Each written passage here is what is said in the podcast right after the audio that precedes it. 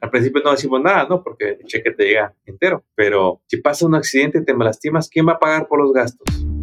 Contratos y billetes, el podcast que libera tu potencial de contratista. Prepárate para crear tu nuevo equipo y crecer tus ganancias.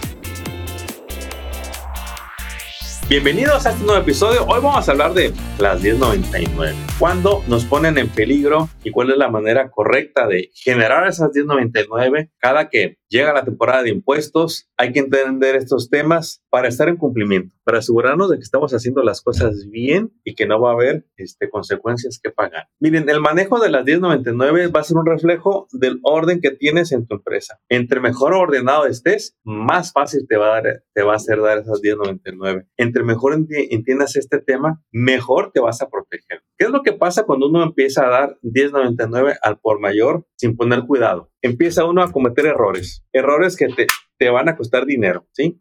Un dinero que va a salir de las ganancias que ya eran tuyas, pero por no haberlo administrado bien es cuando empezamos a pagar consecuencias por 1099 erróneas. Voy a hablar muy específico, 1099 erróneas, ¿sí? ¿Qué es una 1099 errónea? Una 1099 le va a decir al IRS que tú le pagaste a un subcontratista y que durante todo el año le pagaste todo este dinero que se presenta en la 1099. Pero ¿cómo empieza todo? Para que veas que desde el principio se origina el problema y no te vas a dar cuenta quizá hasta que pasen los años. Cuando uno está en su negocio, tú vas a ocupar gente que te ayuda. Esa gente van a ser o empleados o contratistas, ¿sí? Y para no revolver mucho el tema, para que captes el mensaje del día de hoy, vamos a enfocarnos en todas las 1099 que das. De entrada, algo que deberías de hacer, y lo menciono porque pocos lo hacen, es revisar que la información que te dieron sea verdadera, que el nombre sea verdadero, que la dirección sea verdadera, que el número de impuestos que te pusieron sea verdadero. Porque cuando tú verificas todo eso, si te pusieron ahí el, el número de impuestos, que te la copia del ITIN, si puso ITIN que te den la copia del seguro social, si tiene el seguro social, que te den la copia del EIN, si puso un EIN. Si puso el nombre de su compañía, qué mejor que te den la copia del registro de la compañía con el EIN de la compañía. Ahora, ¿tú puedes pedir todo esto? Claro que puedes pedirlo. Y si no te lo quieren dar, ahí ya lo dejo a tu criterio, si le vas a dar trabajo o no a esa compañía, a esa persona. Yo pondría condiciones para tu protección, es tu negocio, tú tienes que protegerlo. Mira, tanto que cuesta levantar un negocio como para andarse distrayendo y al rato andar pagando consecuencias. El problema con las 1099 es cuando la forma se llenó mal y te pusieron un número de impuestos que no existe. ¿Tú qué pensarías si alguien te empieza a decir, mira, tuve todos estos gastos de estas personas? Ah, ok, dame el número de impuestos. Y resulta que ningún número existe. ¿Qué vas a pensar? ¿Que te inventaron los números? Que quizá ese gasto nunca lo tuvo, que te inventó gastos. Claro que puedes llegar a pensar eso. Es por eso que, mira, vamos a hacer un ejemplo con números. Vamos a suponer que tú haces drywall y que en el año vendiste 500 mil dólares. Fue tu venta. Vendiste proyectos durante todo el año, promediabas unos 40 mil dólares al mes, vendiste 500 mil dólares en todo el año. ¿Qué es lo que pasa? Que tú tienes gastos. Los 500 mil no es tu ganancia.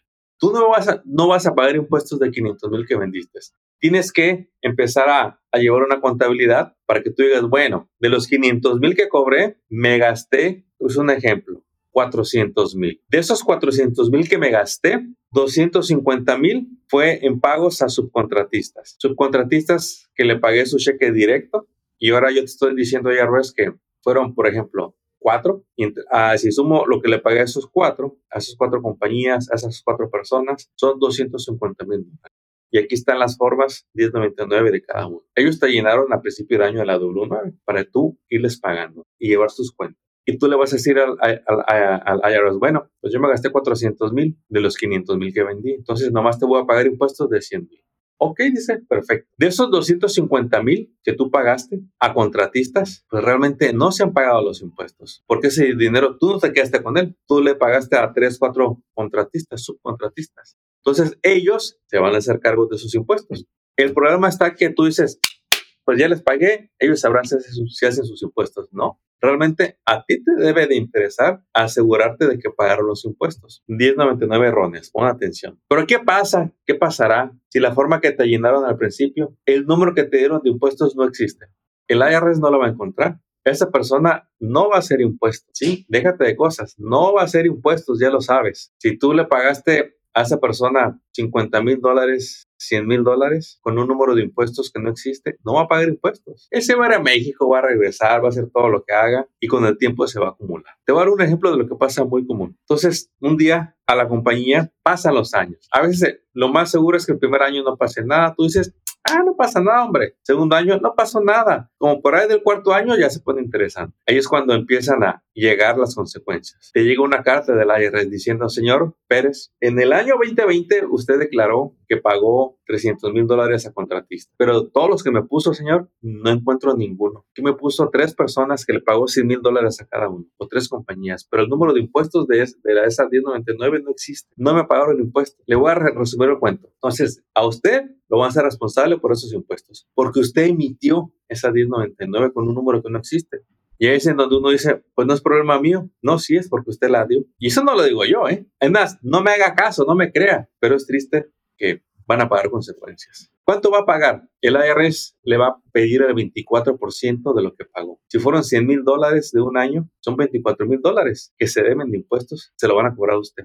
¿Qué pasa si fueron tres personas? Ya tiene ahí 75 mil dólares prácticamente de impuestos. ¿Qué pasa si fueron tres años? Ya tiene 250 mil dólares que se deben de impuestos y se lo pueden cobrar a usted.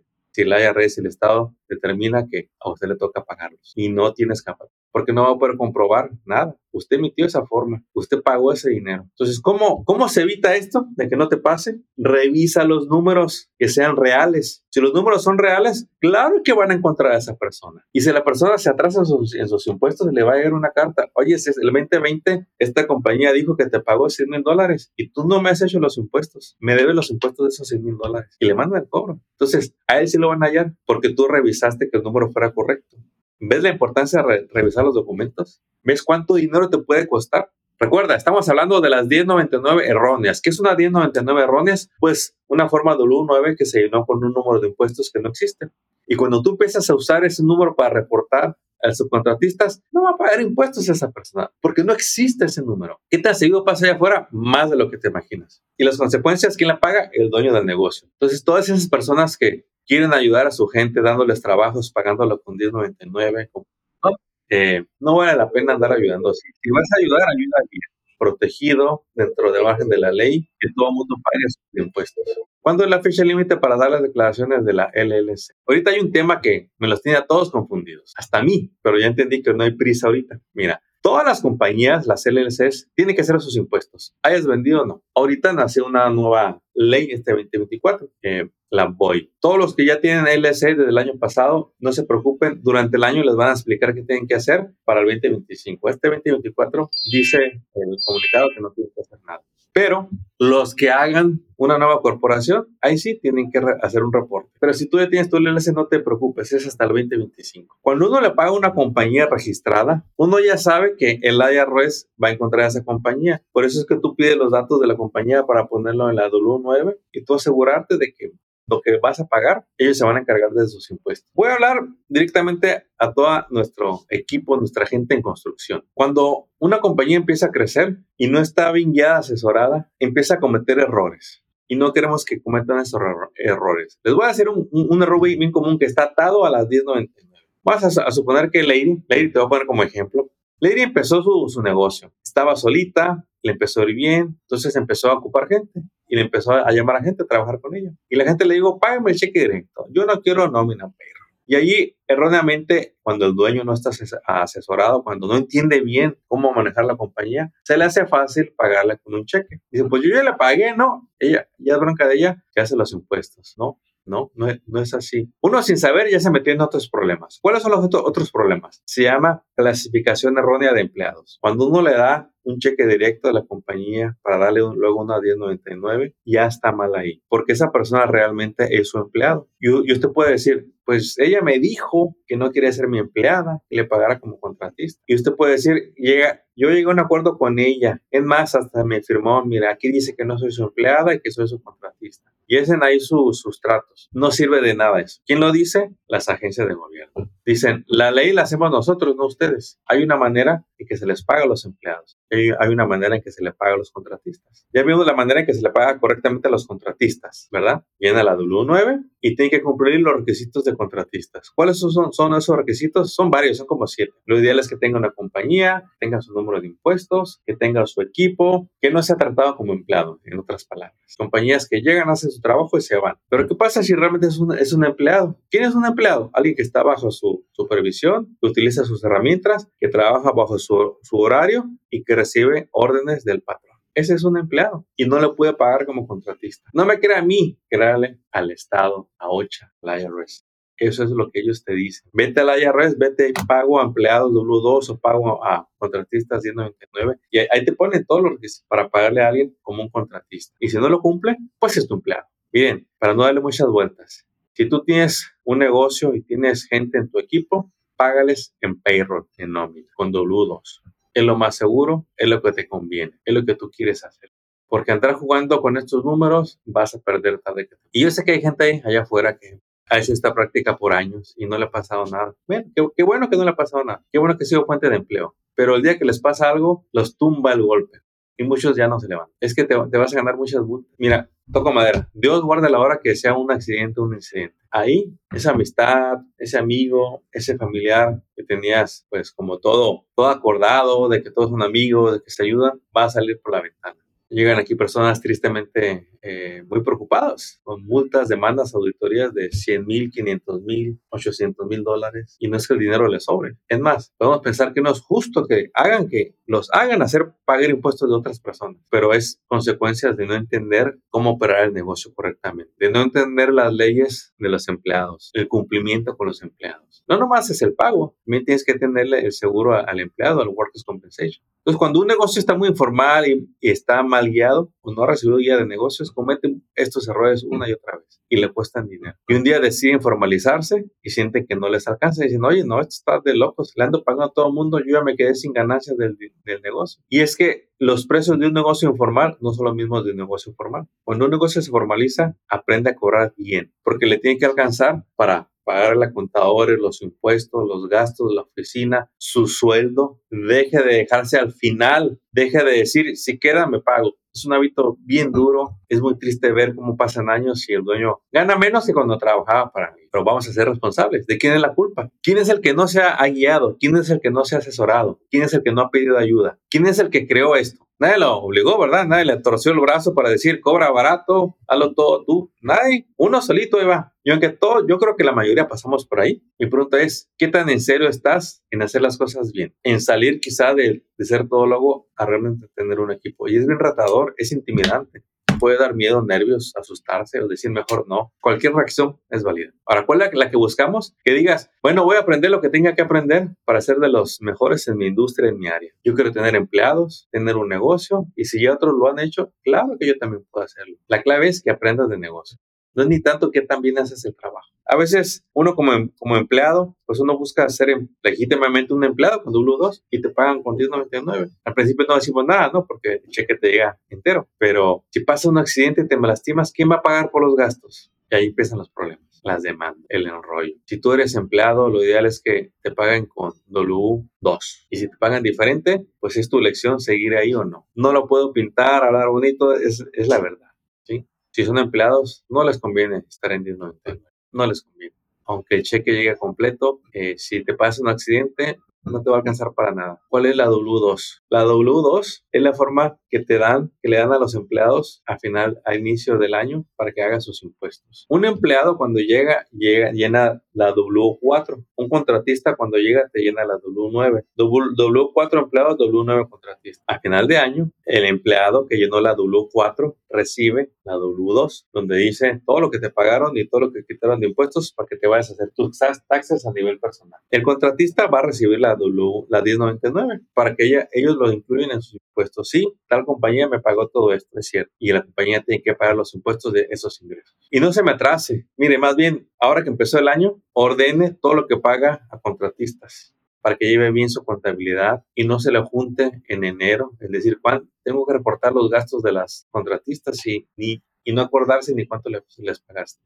Ordénate, cada mes, tomando nota de los contratistas que tienes y cuánto les pagaste, para que al final, para que en enero rápido saques tú 10.99 de cada contratista. Las 10.99, si usted no las cuida bien, le va a costar dinero. Hágalo bien, le conviene por todos lados, por donde lo quiera ver. Y miren, por allá afuera luego andan, andan mal aconsejando de que cuando estás pequeño no ocupas perro. No, no, cuando tienes un empleado ocupas perro, punto. Ya si uno se mete en los cuentos de que no tengo dinero, bueno, si no tiene dinero para pagarle un empleado en perro, ¿cuál será el problema? ¿Me está cobrando barato?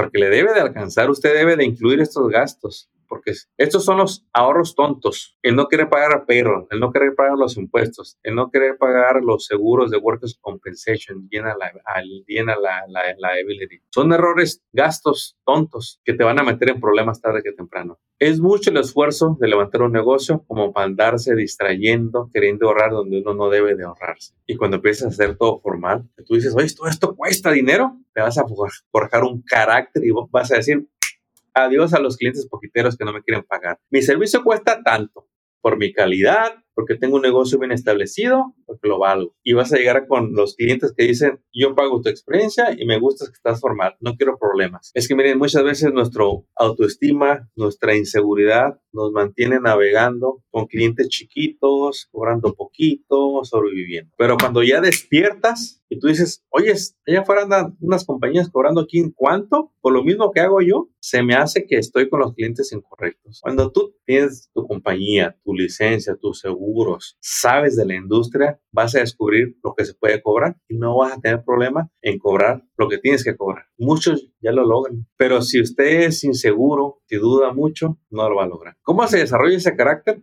Aprenda de negocios, descubra lo que otros cobran y va a ver cómo se va a mover diferente, cómo su mindset va a cambiar. Ya no te va a dar coraje o pena que se vayan los clientes que no te quisieron pagar, que se vayan.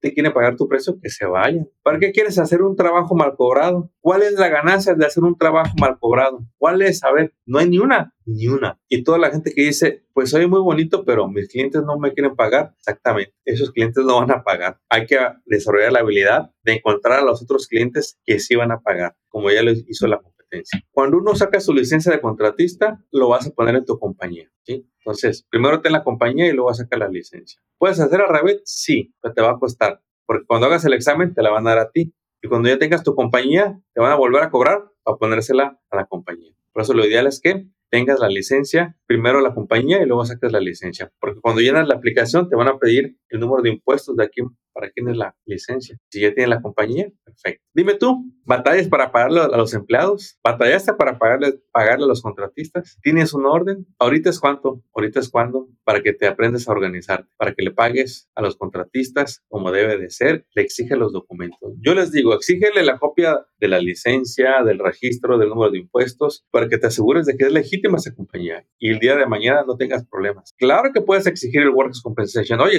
tú los estás trayendo a tu proyecto y si ellos no tienen seguro y alguien se accidenta, te van a llevar entre las patas, como decimos.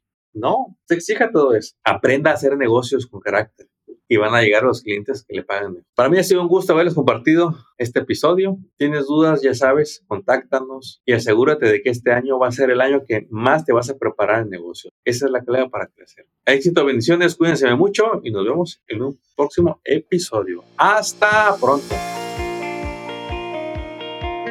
Acabas de escuchar Contratos y Billetes. Esperamos que hayas encontrado inspiración y estrategias útiles para triunfar en tu industria, como el roofing, pintura, drywall, landscape, cocinas, baños y todo en construcción y mantenimiento.